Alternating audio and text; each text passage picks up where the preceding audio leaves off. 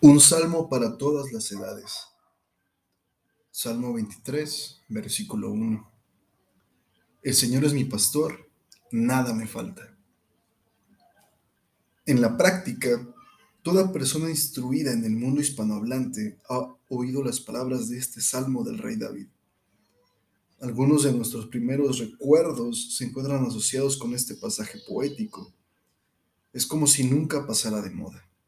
De hecho, cuando leemos estas líneas, seguimos encontrando un nuevo significado. Al igual que Juan 3:16, estas palabras fueron pronunciadas por muchos soldados debajo de un cielo estrellado, durante una oscura noche en una trinchera en algún campo de batalla remoto. Estas son las palabras que muchos recitan al morir en sus lechos de aflicción. Estas palabras, como una canción de cuna para quitar el miedo, han traído esperanza y paz a millones de personas a través de los siglos. Antes de que David se convirtiera en un rey, era un pastor de ovejas en los pastizales de Belén. Más adelante, cuando escribió este salmo, David reflexionó sobre aquellos días con sus ovejas. Solo un pastor pudo haber escrito con la profundidad que hallamos en estos seis versículos cortos que conforman el Salmo 23 uno debería leer detenidamente estas cinco primeras palabras del Salmo. El Señor es mi pastor. Estas cinco palabras son la clave y constituyen el fundamento de todo el Salmo. Una vez selladas en nuestros corazones, estas palabras nos revelarán mucho acerca de nuestra relación con este buen y gran pastor. Él es preeminente. La escritura no dice un Señor es mi pastor. Dice, el Señor es mi pastor. No existe otro Señor.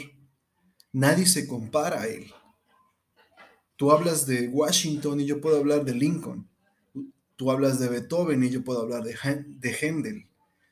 Tú hablas de Alejandro y yo puedo hablar de Napoleón. Pero cuando se trata de Cristo, no tiene semejantes que le comparen. Solo hay un Señor la palabra hebrea traducida como Señor aquí en Salmos 23 es Yahweh. Los judíos consideraban este nombre tan santo y se asombraban de tal manera del mismo que ni siquiera lo pronunciaban públicamente. Solo los libros celestiales han registrado cuántos mártires en la iglesia primitiva entregaron sus vidas porque insistían en la verdad de estas primeras dos palabras de este salmo, el Señor no estaban dispuestos a inclinarse para profesar a César como Señor. Daban sus vidas porque estaban convencidos de que existía solo un Señor y su dulce nombre era Jesús. Nuestro Dios aún tiene la preeminencia. Él es el único y verdadero Señor. Él está presente. Vaya, la profundidad del significado de esta palabra de dos letras es tan gran y preeminente Señor, está conmigo ahora mismo. El Señor es mi pastor. No se habla en tiempo pasado. No dice, el Señor fue mi pastor. tampoco está en tiempo futuro. No dice, el Señor será mi pastor. E, él está presente. El Señor es mi pastor. Él está con nosotros en este preciso momento para suplir nuestras necesidades. Mucho antes, en un desierto egipcio, Dios llamó a Moisés desde una zarza ardiente para convertirse en el gran em-, emancipador de su pueblo.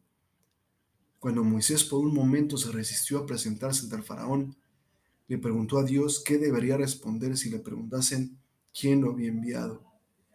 Y Dios le respondió, yo soy el que soy. Así dirás, yo soy me envió a vosotros. Esto lo encontramos en Éxodo 3:14. Y a diferencia de otras religiones de este mundo, no creemos en un líder que desde hace tiempo no está entre nosotros o en alguien que ha de venir. Él es el gran yo soy, no el gran yo fui ni el gran yo seré. No es de extrañar que David dijera, el Señor es mi pastor. David reforzaría este concepto en el versículo inicial del Salmo 46, al expresar, Dios es nuestro amparo y fortaleza, nuestro pronto auxilio en las tribulaciones. Él es personal. Existe una enorme diferencia entre decir el Señor es un pastor y decir el Señor es mi pastor. En las circunstancias y situaciones de la vida, esta pequeña palabra marca una gran diferencia. Podremos enterarnos de que el hijo de algún conocido está terriblemente enfermo y sentiremos compasión y pena por él. Pero qué diferente sería la situación si se tratara de mi hijo. El salmista no habla sobre cualquier pastor. Este es mi pastor. Esta pequeña palabra de dos letras constituye una adición asombrosa al texto. No somos simplemente insignificantes partículas de protoplasma en este vasto despliegue de sistemas solares. El hecho de que el Dios de este universo se interese en mí de manera personal le da un propósito y significado a mi corta existencia en este pequeño planeta dentro de tan vasta expansión. Oh, cuán maravilloso es este pensamiento. Él es mi pastor. Sin embargo, por desdicha, no todos pueden decir esto. Nuestra fe en Jesús debe ser personal a fin de conocerle. Aquellos que han puesto su confianza en Cristo lo conocen con la intimidad de padre e hijo, de pastor y oveja. Jesús lo dijo así, mis ovejas oyen mi voz y yo las conozco y me siguen. yo les doy la vida eterna y no perecerán jamás, ni nadie las arrebatará de mi mano. Las ovejas de Cristo reconocen su voz y le siguen. Él es personal. Él es mi pastor. Él es protector. Mil años después de que el rey David escribiera estas palabras, hubo alguien que dijo, yo soy el buen pastor, el buen pastor su vida da por las ovejas. Cuando leemos Salmos 23, estamos leyendo sobre este gran pastor salvador nuestro pastor es protector. Esta es la naturaleza misma de un pastor. Sin un buen pastor, las ovejas no podrían encontrar agua ni satisfacer otras necesidades vitales. El pastor está en constante vigilia, atento a la presencia de animales salvajes u otros peligros que podrían herir a sus ovejas. Un buen pastor va en búsqueda de la oveja que se ha descarriado del redil ¿Acaso podría uno olvidar la historia que contó Jesús sobre la oveja perdida en Lucas 15? Sin un pastor, las ovejas son prácticamente indefensas. No pueden encontrar su camino a través de los pasos de montaña traicioneros, ni correr lo suficientemente rápido para escapar del depredador, ni son lo suficientemente fuertes para defenderse a sí mismas. De hecho, las ovejas no están preparadas para huir ni para luchar, del mismo modo que las ovejas necesitan de un pastor, así también nosotros necesitamos de nuestro pastor.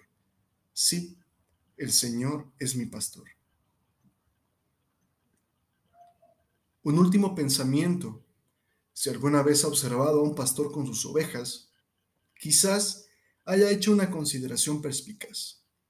El pastor siempre va adelante de las ovejas, nunca va detrás. Los pastores guían las ovejas, no las llevan como los ganaderos hacen con sus ganados. El pastor las guía y las ovejas le siguen. Nuestro Señor nunca va a forzarnos o a llevarnos en contra de nuestra voluntad.